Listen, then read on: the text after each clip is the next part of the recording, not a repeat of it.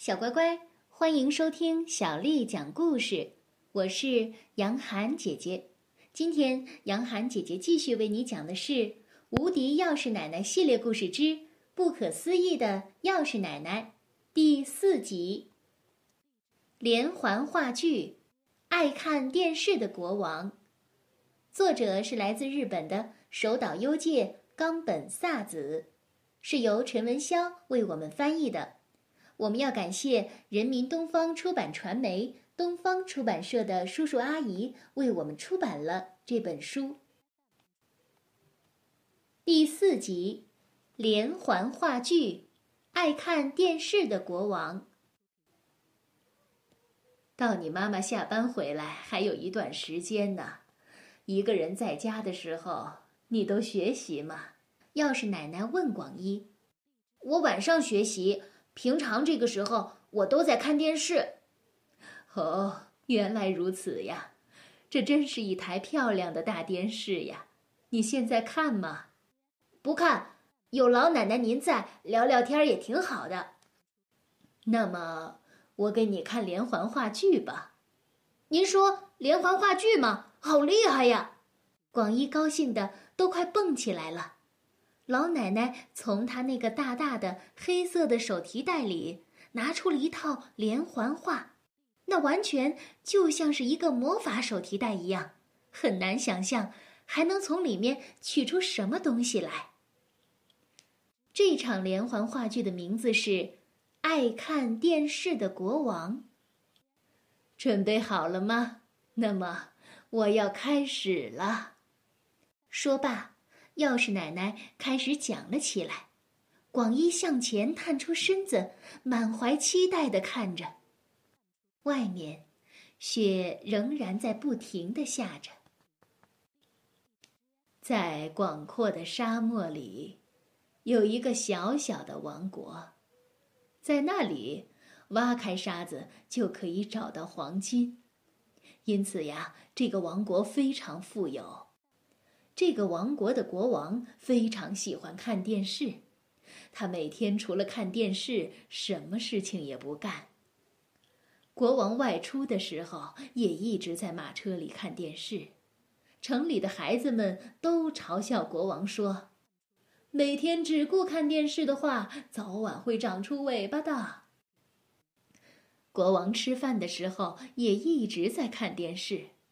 正直大臣对国王说。国王陛下，请至少在用餐的时候不要看电视。在我们国家已经渐渐挖不到金子了，这样下去，我国会变得很贫穷的。国王在床上休息的时候，也一直在看安装在天花板上的电视。有个奸佞大臣嘿嘿的笑着对国王说。国王陛下，微臣给您做了一个更加方便的眼镜式电视。国王听了，欣喜若狂地说：“眼镜式电视，这是个好主意。”广一心想：“眼镜式电视，这到底是什么样的电视呢？要是真的有那样的电视的话，简直棒极了。”老奶奶又翻了一页，戴上眼镜式电视。国王看起来简直就像是一个海盗老大一样，国王完全爱上了这个眼镜式电视，于是给了那个奸佞大臣很多的奖赏，因为有了这个眼镜式的电视啊，国王任何时候都可以看电视了。当开始放西部牛仔剧的时候，国王一边喊着“呀吼”，一边赶起了马。国王还让所有的大臣都打扮成印第安人的样子，自己呢则挥舞着手枪，玩得非常开心。这时候啊，腹黑的奸佞大臣跟邻国的国王密谋着一场诡计，他想要把那个爱看电视的国王驱逐出境，然后自己当国王。国王陛下，不得了了！正直大臣飞奔而来，邻国的大军就要攻进来了。哎呀，别担心！国王连眼镜儿都不摘的回答道：“我亲自去邻国和他们交涉。”要是奶奶的连环话剧讲的实在是太棒了，广一真是佩服的五体投地。广一又不禁在心里自责道：“老奶奶真是一个非常有趣的人，刚才我还误以为她是个小偷呢，真是很抱歉呢。”话说回来，那个爱看电视的国王打算怎么办呢？广一非常专注的看着接下来的连环话剧。国王马上传唤出了国内最好的裁缝。让裁缝帮他做了一件他在电视上看过的、穿上让他看起来十分强悍的衣服，戴着牛角的头盔，眼镜是电视，怪兽的尾巴，大猩猩的手，厚重的铠甲，同穿靴子的猫穿的一样的筒靴，杰克和豆子树当中彪形大汉用的棒子，这套装备看起来真是非常强悍。政治大臣。看了看，说道：“国王真的长出尾巴了。”见到这个穿着打扮奇特并爱看电视的国王，邻国的国王感到非常的震惊。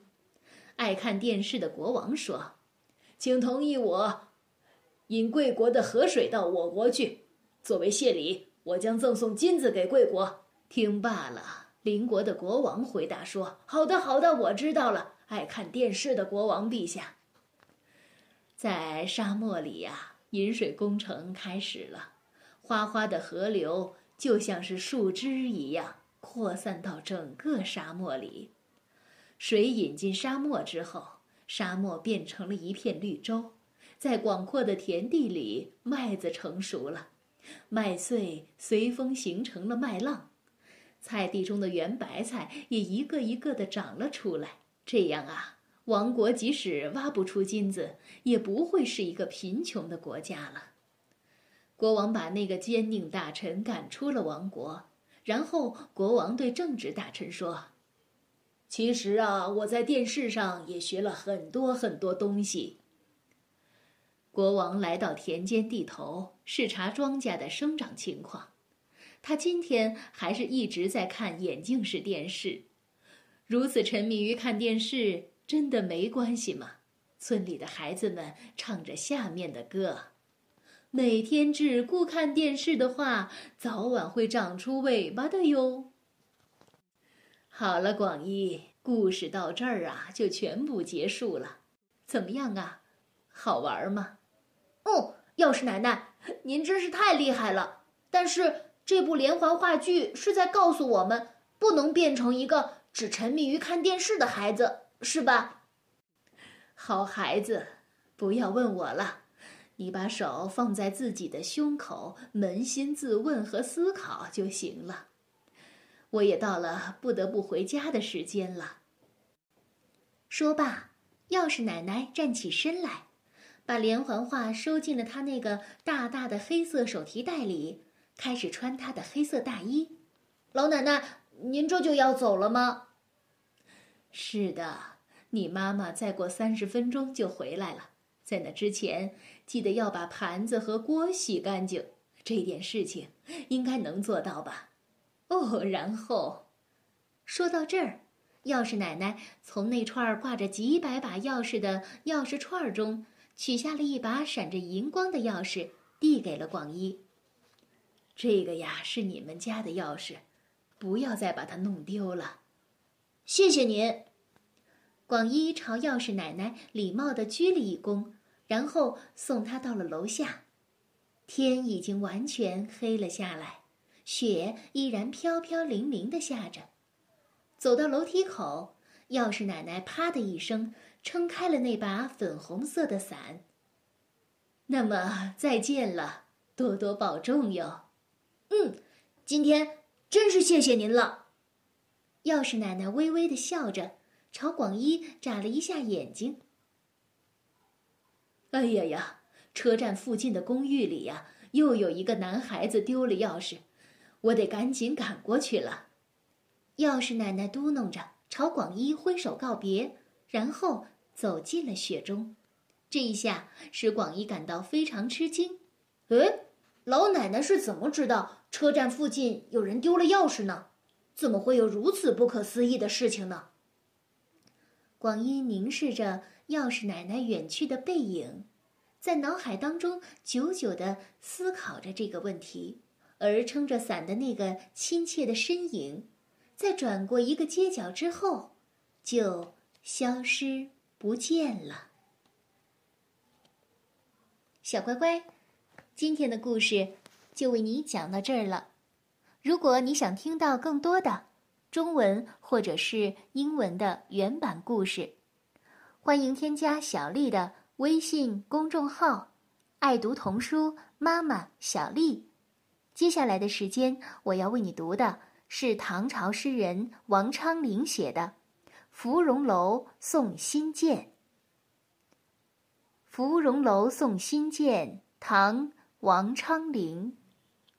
寒雨连江夜入吴，平明送客楚山孤。洛阳亲友如相问，一片冰心在玉壶。寒雨连江夜入吴，平明送客楚山孤。洛阳亲友如相问，一片冰心在玉壶。寒雨连江夜入吴，平明送客楚山孤。洛阳亲友如相问，一片冰心在玉壶。小乖乖。晚安。